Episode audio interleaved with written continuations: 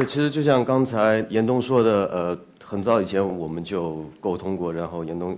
他们一直想请我来讲讲虾米的事情，然后我一直在推辞，因为呃，之前在创业的前几年，其实参加了大量的那种创业的论坛啊，这种沟通，然后讲了很多关于虾米网创业的故事。那我不确定说这些内容是否适合在呃一些这个环境下面来讲，因为我觉得。大家可能想更听一些更有趣味性的东西吧，不是那么功利的。而且，老实说，创业那个故事我讲的有点想吐了。前段时间就是也跟严总他们就是有一次沟通嘛，然后聊了很多以前的事情。他们说：“哎，你以前的那个经历好像也挺有趣的。”那我说就来，干脆就来讲一讲那个虾米的前世好了，就是或者叫前传。然后给他起了个名字叫“不轨阴谋”。什么是不轨阴谋呢？这是我大概两千年的时候在。学校里面做的一场演出的一个名字，当时这个策划是这样的，就是说当时杭州从来没有人做过 unplug 的演出，就是不用电声乐器，全部用原声乐器演出。呃，然后这是我们第一次做 unplug 的演出。另外一个呢，说它不轨，就是因为有一些乐队的确用了一些很不同寻常的方式来演出，因为他们有一个乐队就把家里的沙发啊、锅碗瓢盆啊、菜刀砧板都拿上来，用那个东西当乐器敲出节奏，然后很好听啊。所以我觉得。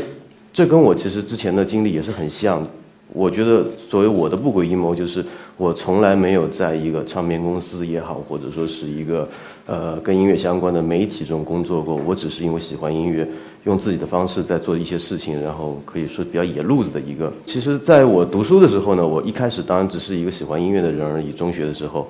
其实所有的学生，我想读书的时候一定会喜欢音乐嘛。那呃，对我而言可能会特别一些，因为呃。在青春期的时候，大家肯定会有你喜欢的姑娘，然后需要表现出你的与众不同。然后我，大家看我身材就知道了，肯定不是那种运动健将型的，我这方面不行。那听歌，听歌大家也都听歌嘛。呃，你要表现的不一样点，那只有听一点别人不太听的歌，或看起来比较有深度的歌曲。所以，对，就其实就比较装逼，我就开始听摇滚，还有一些呃另类音乐。然后读到高中的时候呢，当时正好我们学校高中在进行一个省级重点中学的评选，然后也不知道谁那么缺德，就是在里面定了个标准，说你这个高中要申请省级重点中学的话，必须要有个乐队。然后呢，我们音乐老师就想了，乐队你可以是管弦乐队，可以是交响乐队，但那个都太费钱了。最省钱的什么？电声乐队，只要买个电吉他、电贝斯，一套鼓就可以搞了，所以就搞了个电声乐队。然后好死不死，我是音乐课代表，被拉去当壮丁，然后让我打鼓，然后就呃组了个乐队，排练了一个学期，就排了两首歌，一首歌叫《南泥湾》，一首歌叫《欢乐颂》，因为。而且我们演出的时候是这样的：前面有个指挥在指挥，然后后面大家看那个节奏打。呃，排练一个学期，演出一次，就是为为了等那个那个教育部门的领导过来视察。很快这个过程就结束了嘛。然后，呃，但是我跟我们乐队的那个吉他手成了很好的朋友。然后给大家看一张当时我们的照片。呃，右边那个是我，然后左边那个是我们吉他手，他叫杨洋。为什么要提到这个人呢？呃，是这样的，就是我们成为朋友之后就整天腻在一起嘛。然后，尤其是我们高考结束还没有上大学的那段时间，我们天天在一起，而且觉得高中毕业了可以做点成年人的事情了，我们就跑到一个朋友家楼顶上，每天都去，然后抽烟喝酒，呃，吹牛。有一天可能我又喝多了，我说：“哎呀，杨洋，有一天我要开一家特别大的公司。”然后我们那个时候接触到的所谓的财富的故事也好，创业的明星也好，就最有名就比尔盖茨。我说我要开个电脑公司，一定很赚钱。然后我要做 CEO，你要不要过来做我的 C 呃 CFO？其实我也不知道这两个名词什么意思嘛，好像 CFO 跟钱有点关系啊，CEO 干嘛我也不知道。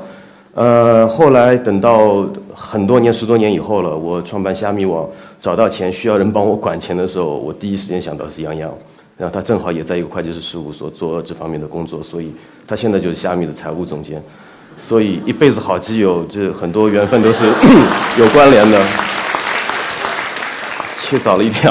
然后后来就上大学，上了大学，那我的想象当中，大学就应该是一个读书没那么重要，然后可以呃放开你的所有的精力，就是去做一些你喜欢的事情。我当时就想搞乐队，然后大家知道，大学新生入学的前面两三个月里，会有大量的社团活动，还有文艺活动。其中每个学校一定有一个活动叫做校园卡拉 OK 大赛，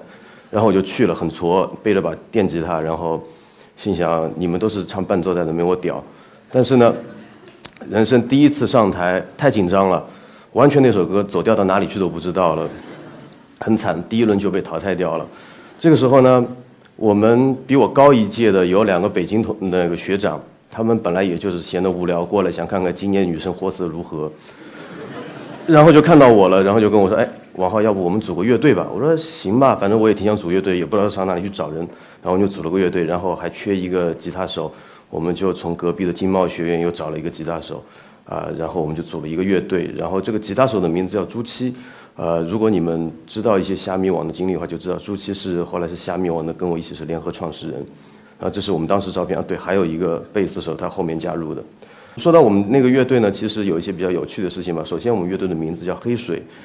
为什么叫黑水？因为我的母校浙江工业大学有一个非常著名的景观，就是有一条河是横穿校园而过的。然后那条河是京唐呃那个京杭运河的一个呃一个小支流吧，然后每年夏天的时候呢，河水会散发出浓浓的那种异样的味道，然后我们可以看到上游有死猪飘下来，所以后来我看到黄浦江有死猪飘，我觉得一点都不稀奇，读大学就看过了，然后我们就说乐队名叫黑水好了，因为一报这个名字，人家就知道啊这是工大出来的乐队。第一件事情，第二件事情呢，那个我们其实玩乐队的时候没有设备嘛。就我有电吉他，然后肯定需要一套鼓，我们就想去买一套鼓，然后我们几个人也很穷，五个人凑了五百块钱，当时所有钱了。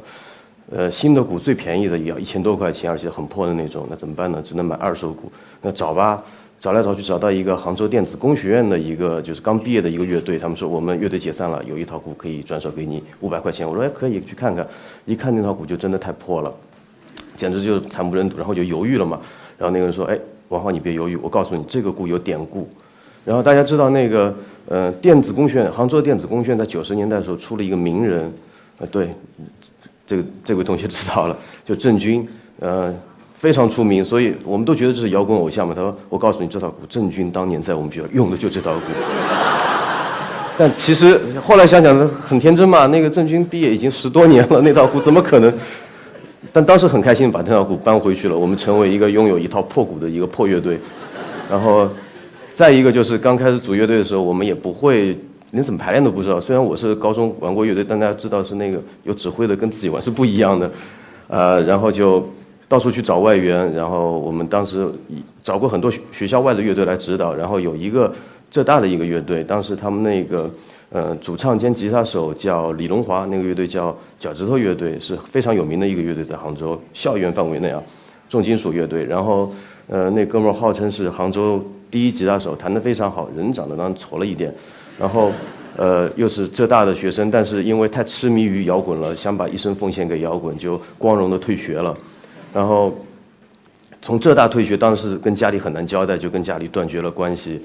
对，然后为什么要提到他呢？然后就是这个家伙后来就是若干年之后，也是搞乐队实在活不下去了，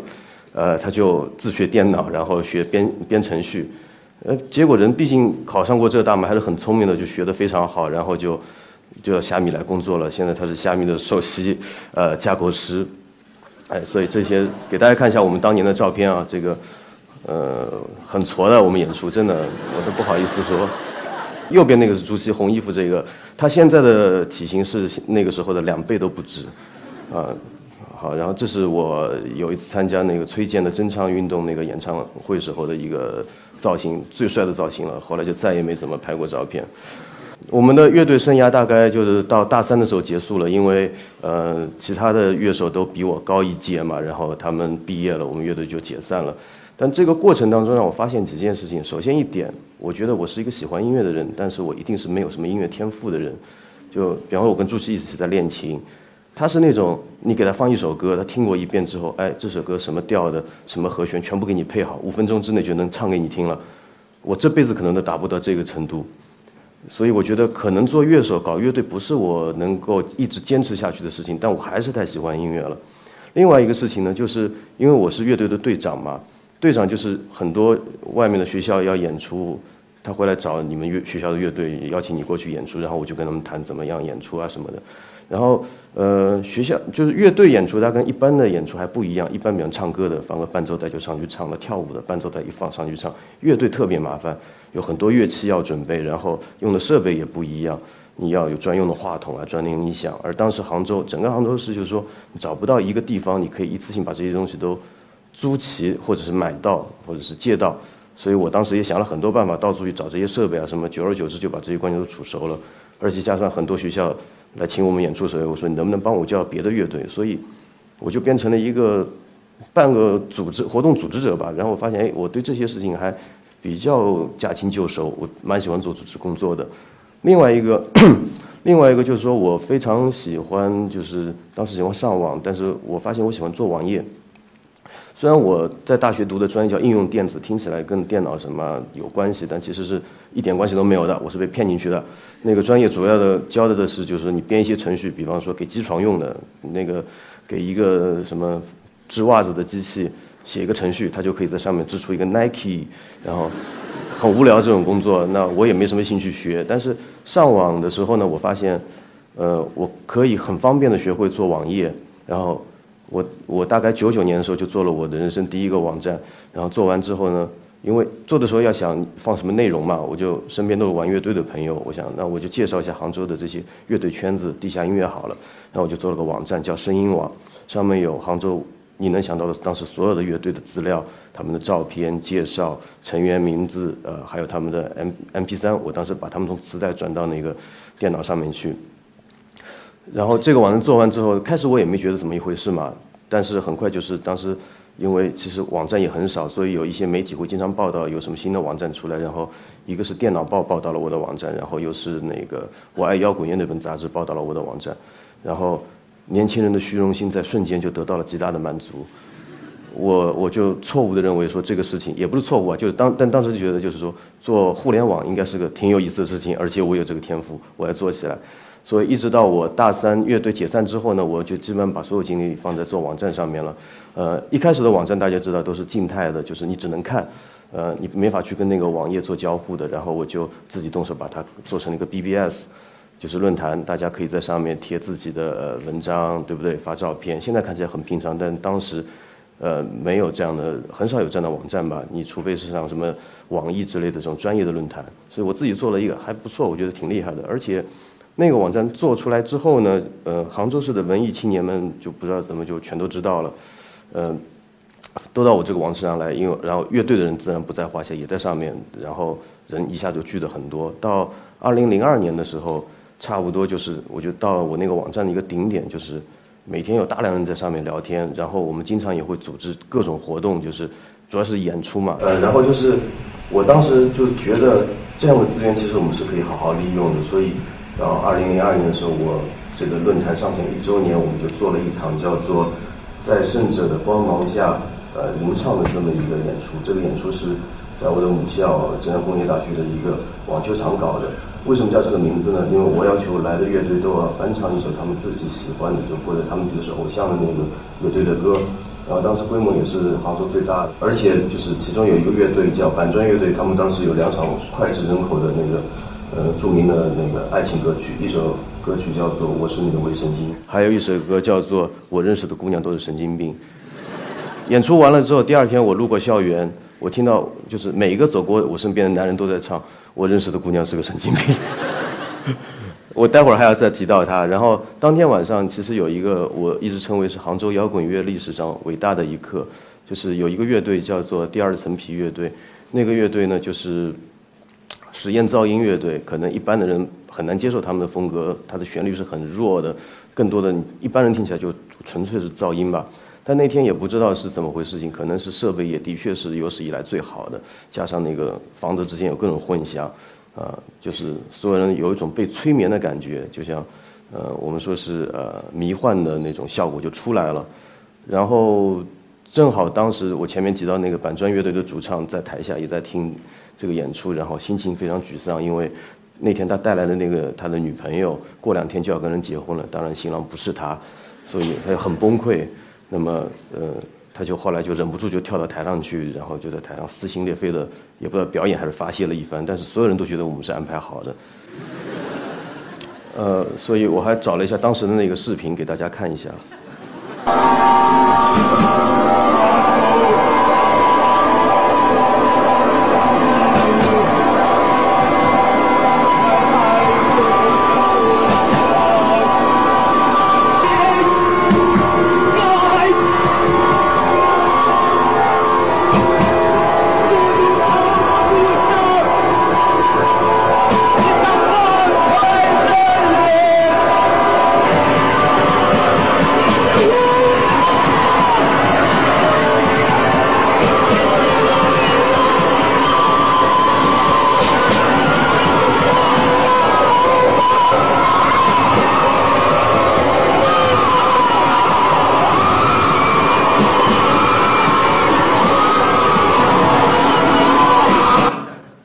就是这样。的确，现在听起来不好听，但是我想说的是，当时在场台下有很多人就真的哭了。呃，然后回过头来说一下我当时的工作吧。我二零零一年大学毕业之后，我就做了个程序员，呃，算求人得人吧。反正我觉得做写程序也挺好，但那个工作不太适合我，因为那是个外包的软件公司，就反正每天负责给我们当时给教育部写软件，很无聊。就是各位如果考过公务员的话，一定用过我们公司的产品，搞不还是我写的。啊，所以干了半年之后我就辞职了。虽然有钱挣，但我觉得我的网站还不错。当时算是杭州流量最大的网站，十九楼那个时候还没诞生嘛。我们是杭州最大的本地论坛，所以我觉得应该可以靠这个做点事情。然后呢，加上我前面又说了，我们做了大量的演出，然后演出质量好像我觉得一直没有办法提高，所以我也在找其中的原因。后来找来找去想到一个地方，就是因为当时硬件条件的确有限，很多乐队。呃，有很好的作品，但是他们的乐器实在太糟糕了，你听起来声音就不好。呃，而且当时你要买一些好的乐器的话，其实很难买到，不像现在琴行开的到处都是了。所以我当时就在我那个网站基础上，我又做了一个呃在线音乐的一个乐器的一个销售网站，叫声音乐器。然后呢，跟我一个开琴行的朋友合作，我们就把很多的进口的吉他，呃。在这上面卖，然后我告诉所有人，我只有百分之十的利润，而且我只保证这个琴一定是真的。如果出了问题，你可以跟我退。呃，这个是做了之后，结果不光杭州的乐手跟我买，全国各地乐手都跟我买。所以，我虽然辞职了，但是我靠这个乐器网站，我差不多也生活了一年多的时间，赚的钱比我上班时间还要多，而且我有更多的时间可以呃做演出啊什么的。我当时觉得也不错。但是，一年以后呢，形形势就不对了，因为好多琴行看到我们这么做生意，觉得哎，这个生意不错，我们也可以来做。然后他们也开了自己的网站，开始在网上卖琴。那你知道中国人做这种生意的时候，其实只会一招嘛，创意不行的只会一招，就是你百分之十利润，我百分之九，然后一定会有个卖百分之五利润的冲出来。所以到后来就是，我觉得这生意没法做了吧？我一把琴寄出去，我还要亏钱。呃，然后正好就是，啊，对，还有一个事情就是，因为我那个当时就是。是在家里面，就现在大家可能开淘宝店习以为常，在家里面待着，跟人家呃网网上聊聊天就可以把东西卖出去。但是当时中国的电子商务环境是刚刚起步，呃，非常不成熟。我每天处理的事情怎么样的呢？就是说，人家要跟我买琴，没有支付宝的，他只能通过邮局汇款把钱给我汇过来，然后我收到钱之后去邮局把钱提出来，然后把琴呢也没有快递，送到一个叫中铁快运的物流公司去，然后那个物流公司出了名的野蛮装卸的。我一把琴从杭州寄到上海，人家打开的时候说：“哎呀，已经变两半了。”哦，为这个事情也亏了不少钱。另外，我们楼下的邻居也是，他觉得我行踪非常可疑，每天不出门，然后经常有邮局给我送汇款单。他就，然后他有一天真的忍不住了，去公安局报警了，说这个小子一定在搞诈骗。所以这两件事情对我打击非常大。我想算了吧，那正好阿里巴巴在招招聘嘛。阿里巴巴当时全国最大的电子商务，现在也是。我想应该。可以去正规的公司里学习一下，到底该怎么做生意或怎么解决这些问题，所以我就去了。呃，虽然进了阿里巴巴，但我还是继续在做我的演出的事情。然后，因为我那个网站当时流量还依然非常大，然后慢慢的开始有就是外地的乐手，呃，比方北京的乐队，他们想到杭州来巡演。那一般做法就是到网上搜一搜当地有没有这个摇滚的论坛，然后有的话看他们演出在哪里办。所以一般找都会找到我。那么他们找到我之后，我要做的事情就是把他跟我认识的酒吧老板去联系一下，说这个演出放在你们这里合不合适？你跟他谈个四六分成、五五分成这样的，所以就开始帮他们介绍这些演出。然后时间久了之后呢，就是所有的这些演出也就固定到一个酒吧去了，因为我也不想跟太多人打交道，我们就有一个，呃，有一个叫做三十一号的酒吧合作，呃，比较长久。然后那个酒吧跟其他酒吧不太一样，就是杭州，杭州。那个时候酒吧基本上集中在南山路一线，就是所谓酒吧一条街嘛。但那个酒吧它是在灵隐寺边上，相对来说比较偏。然后他的老板呢，也不是想靠这个挣钱，都是一帮呃美院的老师啊，还有一些服装品牌的那些老板，反正钱也多的。本来就想自己找个地方喝喝酒，然后这个东西又跟艺术沾点边，他们就很有兴趣，所以那是个艺术酒吧。那么在那边做了之后，然后那个地方环境是非常好。当时就是说，呃。它是这样的，就在山下面一个山洼里面，然后呢，一边是酒吧，然后另外一边呢是一个青年旅社。这个青年旅社，呃，顺便开了一个餐馆。那个餐馆大家现在肯定知道那个名字，叫绿茶。最早是开在一起的，对。然后我们这边酒吧一般是一条龙服务，乐队来了住在青年旅社，吃饭在绿茶，演出在酒吧，非常好。然后经常还可以搞搞搞篝火晚会什么的。然后演出多到什么程度呢？那个时候就是我们礼拜五、礼拜六、礼拜天三天肯定是都有演出的。然后前面的四天呢，一般也都会有两到三场演出。然后每一个季度我们，比方说我们会搞一个春音乐节，秋呃春夏秋冬四个音乐节。这些音乐节的时候，就是会有十几个乐队从全国各地赶过来演，然后大家从下午开始嗨，一直嗨到晚上，嗯，那个经历就像我觉得像乌托邦一样的，而且一个不小心就是我垄断了整个杭州的摇滚市场，所有的乐队演出都是经过我的。当然，这个生意本身不赚钱，因为呃，当时我记得三十块钱一张门票嘛，乐队过来一般他至少要挣一个车马费，然后住宿的钱，所以呃，有些时候他们挣的钱不够，我还得贴给他们。有些时候我能小赚一点，所以整体说下来我还是在亏钱的。但是我觉得至少我能够帮助到这些乐队，让他们有机会被更多人认识到。呃，印象很深的是当时在三十二号酒吧有一场演出，那个是零四年的时候，有一个北京的乐队叫 PK 十四，不知道大家有没有听过他们的音乐？当时他们到杭州来巡演。呃，然后那天出了一点状况，就是说那个酒吧本来都是要么就是艺艺术家，要么就是文艺青年，像我们这样的过去聚会，所以有演出的话都很开心的看。那天来了一一桌明显不是这个圈子的人，一批酒客，而且来之前就已经喝多了。结果当演出开始的时候呢，他们就开始发酒疯了，就是然后跑到台台前面来组组织演出，然后一直在那边骂乐队。呃，那开始我就上去劝阻嘛，然后劝阻了不成功之后，最终演化成一场暴力冲突。呃，这是这是我找到当时的一个视频，然后因为正好那天 PK 十四带了他们的一个摄影师过来，一个导演，因为他们在拍一个巡演的纪录片，然后还还做成 DVD 在外面卖了，所以这个话是非常有保证。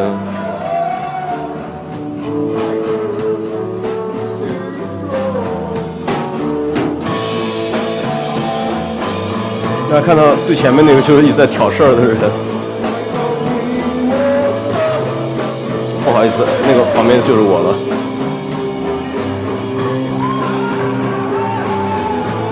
打起来了，他咬了一哥们的手，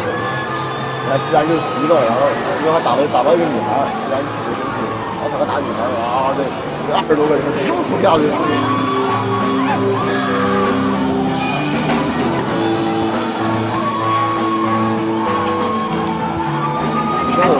对对对，我跟他唱。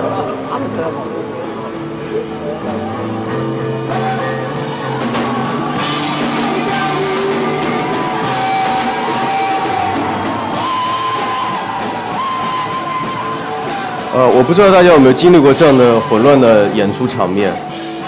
呃台下在打架，台上继续在唱歌，简直是摇滚到底了已经。我我梦想当中觉得这样的摇滚现场一辈子也没看到过几次了，呃，当然暴力是不好的，大家我觉得要克制一下。呃，但是呢，那个快乐的日子总是短暂的，就是过了没多久之后，三十一号酒吧就倒闭了。最主要原因是实在搞摇滚演出，大家像这种演出，大家看人很多，但是其实赚不到什么钱，因为来看的都是穷学生为主嘛。呃，而且乐队也慢慢的出现了一些变化。一开始来演出的很多乐队，北尤其北京乐队，就是说还有那个范儿，就是心态非常好。为什么呢？以前在国内，就是你只要出过专辑、出过 CD 的乐队都能挣到钱。但是差不多两千年之后呢，我发现来来杭州演出的很多乐队，就是说。出专辑都挣不到钱，我问他们说：“你你出专辑不是应该有版税，不是应该给你各种收入吗？”他说：“没有啊，我们出完专辑，唱片公司就给我们一千张 CD，说这就是你们报酬，你们自己去卖吧，卖掉的都是你们的收入，呃，就根本就赚不到钱。另外一个呢，就是当时的观众就是突然间就减少了，然后我们就找原因。其实这个事情当时在全国各地都在发生，因为看摇滚演出或者说看那种嗯。偏艺术类的活动的观众，最大部分其实是来自于大学生。然后，呃，两千年前后的时候，就全国各地都在做一件事情，就把大学搬到大学城去。本来杭州有文教区就在市区里面，后来都搬到下沙去了。下沙是什么概念？从下沙打个车到杭州一百五十块钱，就也就是说，一般穷学生本来他的钱就够看个演出的，那搬那么远他就没法来看了。然后本来我们还有一群文艺青年的圈子嘛，大家。多少有点收入，还挺愿意来看这个演出。但是这个群体它本身就是不断有人会流失的，因为房价涨那么快，好多人本来觉得生活工作不是太有所谓的，三四年后肯定家里各种催，说你要该结婚啊，该正正经经上班啊什么的，所以有些人就老老实实当白领去了。那上了班之后，可能就没那么有空闲来看演出，所以观众群也一直在流失。那这个时候大概是零五年的时候，我就在想这个这个事情要怎么解决，因为的确很多过来演出的乐队的人都是我的朋友嘛，我觉得他们的生活的确太艰苦了一些，而且他们其中有一些人非常有才华，有非常好的音乐作品，为什么他们不能够靠自己的作品可以生活？想了很久，所以差不多到零六年的时候，当时我还在阿里巴巴，我每天工作的时候，我在解决。呃，互联网上电子商务的问题，我的产品可以帮助到成千上万的中国商人改变他们做生意的方式，让他们真正的赚到钱。那我觉得我应该有一些办法可以让音乐人赚到钱，所以零六年的时候有了一个 idea，那我就把朱琪又叫过来，因为他是做市场策划的，我说咱们要不一起做个音乐网站吧。然后当时想法特别简单。我们这个音乐网站首先要有全世界最全的歌，你听什么歌都能听到。然后呢，当你听那些好听的歌的时候，我往里面插一些我觉得很好听的歌，就是那些我我乐队的他们的作品。然后慢慢的，你的品味提升之后，你就会喜欢他们的作品，你就会付钱给乐队。当时就这么想的，所以后来我们就做了虾米网，但这个就不是今天要讲的内容了。那我自己在回首就是这么多年的经历的时候，我觉得其实还蛮庆幸的。第一是，我从来没有主动意识到说我要未来要做一件什么事情，但是我之前做的就是可能有十几年时间我在做的事情，有心或者无心的都在积累我的经验值。就现在很多说法说你要做一件事情，在某个领域成为专家，要有一万小时的那个那个操作时间。我我也完全没意识的就积累了一万多小时。我也没有去过唱片公司，也没有进过这个行业，真正的进入过这个行业，但是我却接触了这个行业最最底层的用户和最底层的音乐人们，所以我对这个行业有了解。另外一个就是，很多人可能之前会觉得，尤其我父母会觉得你太不务正业了，好好一份工作辞掉不干，你要去做这个阿里巴巴那么好工作不干，你要去自己创业搞得这么苦。但是我觉得。人其实非常难得的，你可以把你的兴趣跟你的工作融为一体，在这件事情上，我觉得我是个非常幸福的人。另外，前面也提到了很多，呃，在我的生活中出现的人，他们最后有机会能够跟我在一起共事，所以我觉得这就是我每天都觉得非常幸福的一件事情了。谢谢大家。